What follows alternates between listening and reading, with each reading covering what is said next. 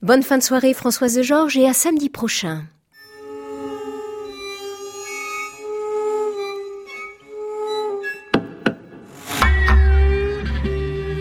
À l'abrévé, Anne Montaron, France Musique. Bienvenue dans la forme longue de nos alabrévés, le moment où la pièce créée dans nos studios à Radio France se révèle dans son entièreté. Cette semaine, c'est A Cappella, une toute nouvelle page pour violoncelle du compositeur franco-iranien Ali Reza Farang, qui a décliné ses cinq mouvements du lundi au vendredi. A Cappella a été conçu main dans la main avec une interprète engagée et passionnée, la violoncelliste Marie Itier. A Cappella est un authentique quatre mains.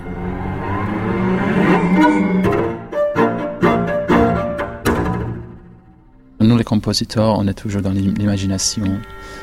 Ce qui est notre rôle, évidemment, il faut, l'assumer, c'est très bien. Mais il nous faut, il faut qu'on ait un pas dans la réalité. Des fois, on y arrive. Des fois, on a vraiment besoin de, de, de l'interprète à côté de nous parce que le savoir-faire, l'expérience pratique de l'interprète, mm. il fait le lien entre l'imagination et la réalité des choses. Et parfois, il nous réveille. Attention, hein, c'est pas possible, tu fais ça, c'est vraiment impossible. Soit on cherche des solutions, soit parfois dans notre sens, ça marche aussi. Des fois, il y a l'imagination du compositeur qui pousse les frontières, les contraintes techniques même des instrumentistes, parce que l'interprète est formé ou formaté, je sais pas comment. Et pour, par exemple, faire des gammes avec des hauteurs justes. Alors on lui demande de ne pas jouer juste, c'est-à-dire de faire des micro-intervalles ou de faire des choses un peu tordues. Et parfois, il trouve vraiment une solution de manière magique et, et ça marche. Mais bon, la plupart du temps, c'est dans l'autre sens. c'est vrai que c'est une recherche à deux, il y a vraiment un échange et puis... Euh, je suis très contente aussi parce qu'il me laisse beaucoup de place dans le processus de création et d'élaboration de la pièce. Ça veut dire que vous avez fait des séances de travail en commun et que vous lui avez montré des choses à partir desquelles il a conçu sa pièce, vraiment? Oui, euh, oui, véritablement sur l'instrument, je lui ai montré euh, bah, voilà, beaucoup de, choses. Il avait aussi beaucoup de questions, il était très en demande. Alors c'est c'est vrai que ça se passe pas toujours comme ça parce que des fois euh, il y a un espace ou pas, mais les deux sont très bien. Mais euh, moi, là, ça m'a particulièrement intéressé aussi euh, d'avoir cet espace-là, bien sûr. Chaque compositeur a sa façon de travailler avec l'interprète qu'il a choisi ou qu'il a sollicité.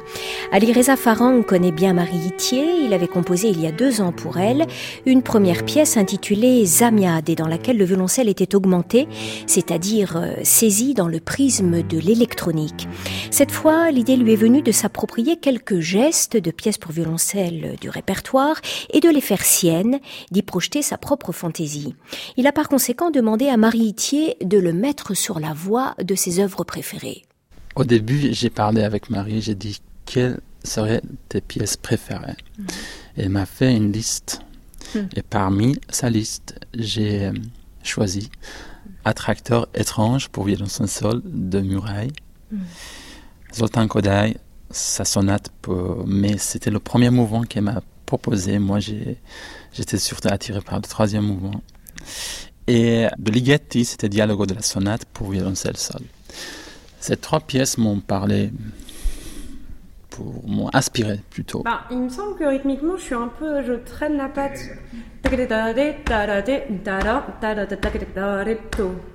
En fait, pour moi, c'était surtout pour découvrir son univers, plutôt d'abord. Pour la connaître. Pour la connaître. Euh, connaître son univers, surtout, à travers ses œuvres-là, ses œuvres préférées. Et puis après, euh, oui, il y, a, des petites choses qui m'ont marqué. Comme par exemple, euh, surtout un geste dans la sonate de Kodai. Euh, et c'était quand même un travail un peu délicat parce qu'on aurait pu tomber facilement dans le plagiat et copier-coller comme ça et rester un peu classique dans le sens où c'était pas très évident, mais j'ai pris quand même le risque avec évidemment avec ma matière, avec la sonorité que j'entendais de ce geste-là. Et je trouve que maintenant, c'est euh, approprié ce geste, c'est mon geste maintenant, même si ça vient de, de Kodai par exemple.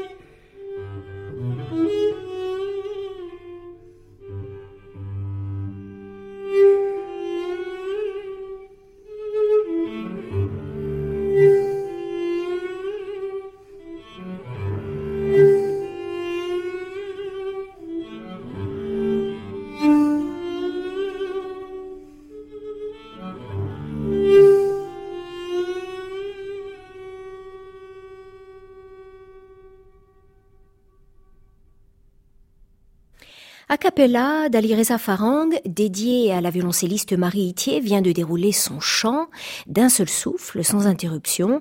Au fil des tableaux de cette pièce, autant vocal qu'instrumental, même s'il s'agit d'un chant sans parole, des gestes se sont dessinés dans l'espace de notre studio. Certains empruntés à d'autres compositeurs, Zoltan Kodály et Georgi Ligeti par exemple, deux compositeurs avec lesquels Alireza Farang se sent de grandes affinités. Les dernières mesures d'Acapella se souvenaient, elles, du violon de la musique indienne, le sarangi, un instrument qu'Alireza Farang a eu l'occasion d'approcher de très près. Tous ces gestes, le compositeur les a cherchés avec Marie Itier au cours de séances préparatoires à l'écriture particulièrement fructueuses. Puis est venu le temps de l'écriture, travail on ne peut plus solitaire évidemment, et le temps de la création, donc de l'incarnation. Cela s'est fait à Radio France le 17 mai avec la complicité de toute une équipe de son, Benjamin Vignal, Rafik Evorkian et Amandine Grevose, coordination Irène Beraldo. Anne Montaron, à l'abrévé, France Musique.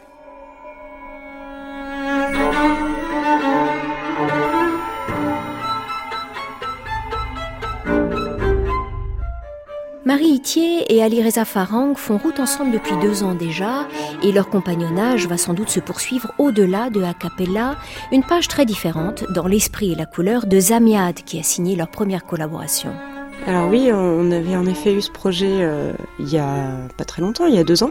Et euh, c'est vrai qu'on avait reparlé, lui et moi, et on avait le désir de, continuer un peu le travail, hein, de, pousser la recherche un peu plus loin et euh, d'aborder une pièce complètement solo pour laisser plus de place à l'écriture instrumentale à proprement parler.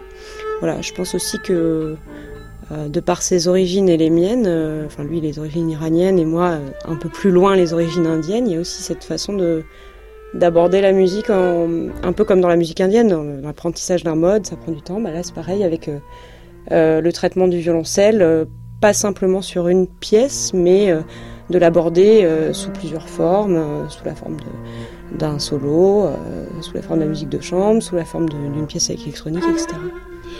Vous voulez dire que euh, c'est une collaboration qui va se prolonger? Bah, probablement, en tout cas, pour l'instant, ça se dessine un peu comme ça, et c'est vrai que c'est une recherche à deux, il y a vraiment un échange, et puis euh, je suis très contente aussi parce qu'il me laisse beaucoup de place dans le processus de création et d'élaboration de la pièce. Ce qu'on voulait vraiment, c'est que ce soit écrit de la manière, euh, la plus saine instrumentalement euh, pour que la virtuosité après soit... Euh, bon, c'est aussi dans un but de transmission, c'est-à-dire que d'autres violoncellistes puissent euh, s'approprier la pièce. c'est vraiment une pensée plus à long terme pour que voilà l'écriture instrumentale, malgré sa virtuosité, puisse parler à la plupart des violoncellistes, c'est-à-dire quand une pièce est quand on dit, nous, dans notre jargon, bien écrite, bah, on a envie de la jouer. Quand le plaisir instrumental est, est préservé aussi, c'est important, je crois, pour les interprètes.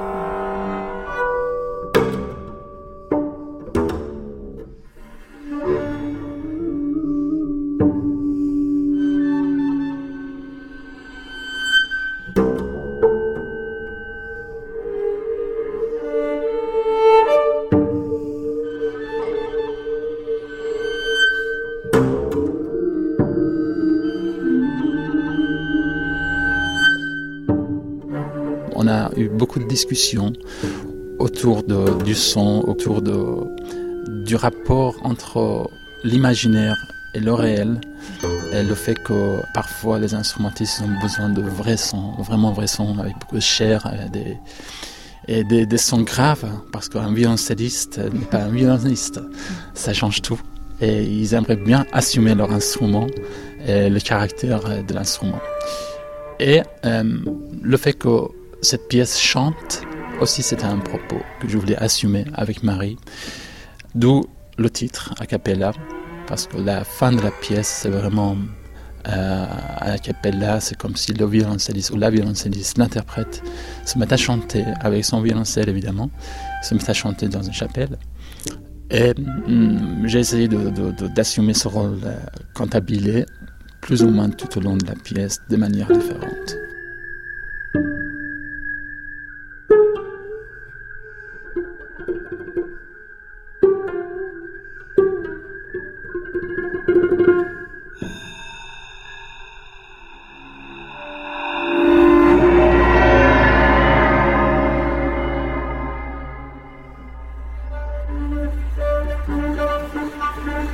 Dans votre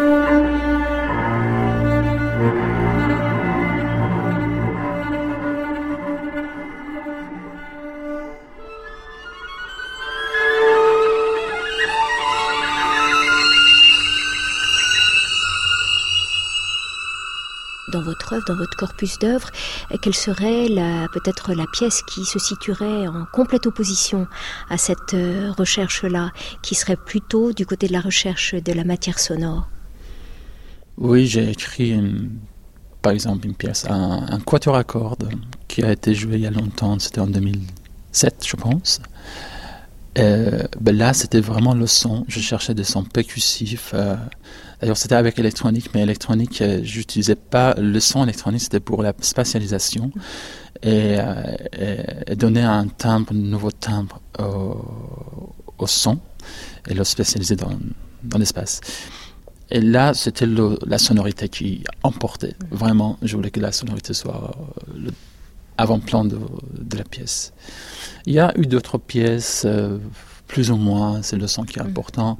Mais là, je m'en préoccupe de moins en moins.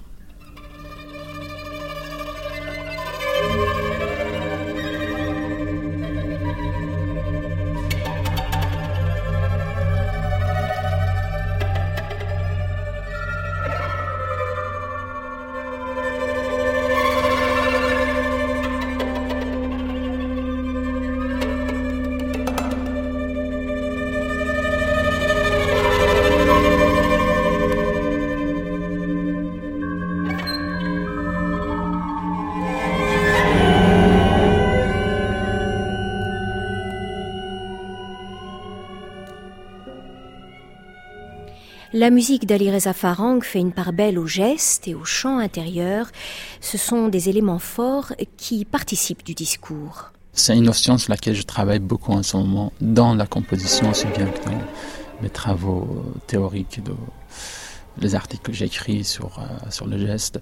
Pourquoi? Parce que quand on utilise le terme geste, on, on enlève d'une manière, on enlève une affectivité. Euh, apparente, euh, superficielle, et on garde l'essentiel de la distribution de l'énergie, quelque chose de plus abstrait mm. qui me donne plus de liberté pour utiliser encore la même chose peut-être si j'emprunte un geste d'une autre culture musicale ou d'une autre pièce et que j'ai ce regard par rapport à cette empreinte, c'est-à-dire c'est un geste seulement, c'est pas vraiment des hauteurs. Et, là, j'ai beaucoup de liberté pour euh, l'approprier, le le, le traiter à ma manière.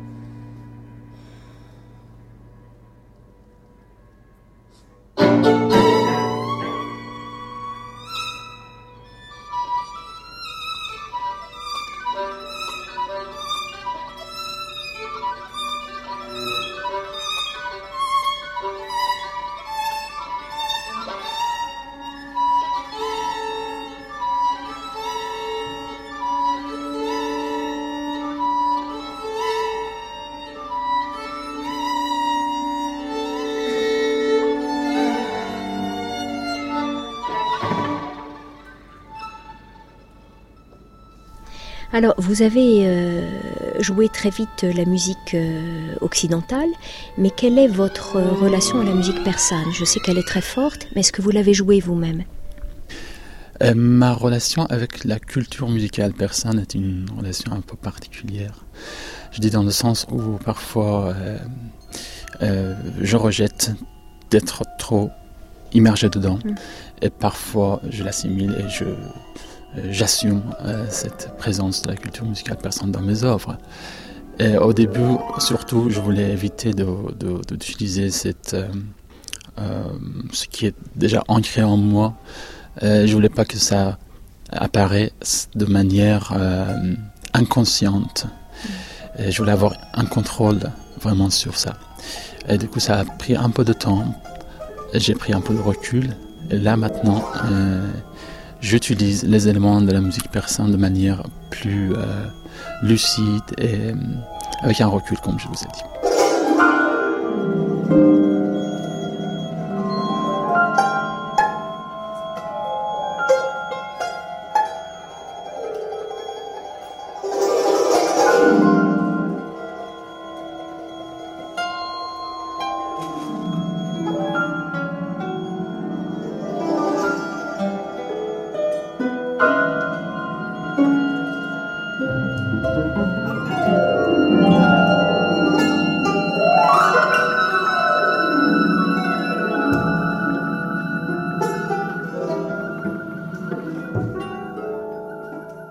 Composez au piano euh, Je compose pas au piano de manière où j'écris quelque chose ou après j'essaie pour voir le résultat, le rendu. Non. Mais par contre, de temps en temps, j'ai besoin d'une vraie vibration. Et le fait que j'ai un piano, un vrai piano chez moi, depuis que je l'ai ici en France, ça fait depuis deux ans, ça a changé complètement ma vie.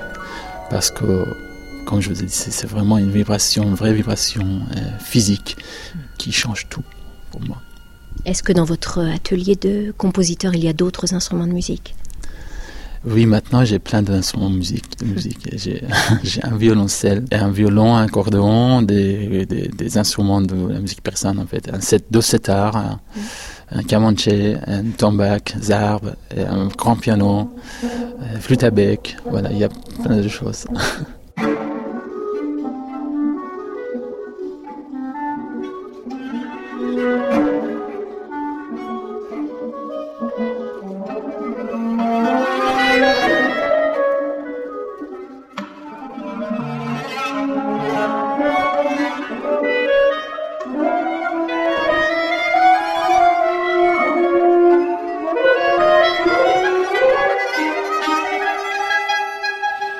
Zamiad, Taksim, Hara, Saba, Tretaona, cinq noms aux belles sonorités qui correspondent aussi à cinq pièces d'Ali Reza Farang.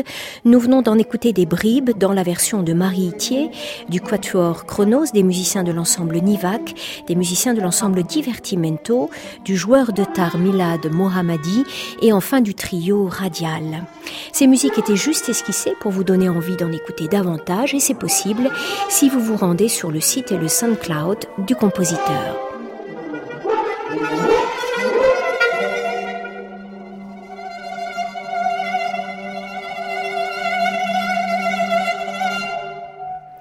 Cette émission a été réalisée comme toutes les semaines par la très fidèle Françoise Cordet avec Éric Boissé et Soisic Noël. Il est minuit, France Musique a encore de la musique à vous proposer et Benoît Duterte aussi. C'est l'heure de Étonnez-moi Benoît dans sa rediffusion nocturne. Je vous donne rendez-vous pour ma part dès lundi midi pour d'autres miniatures contemporaines.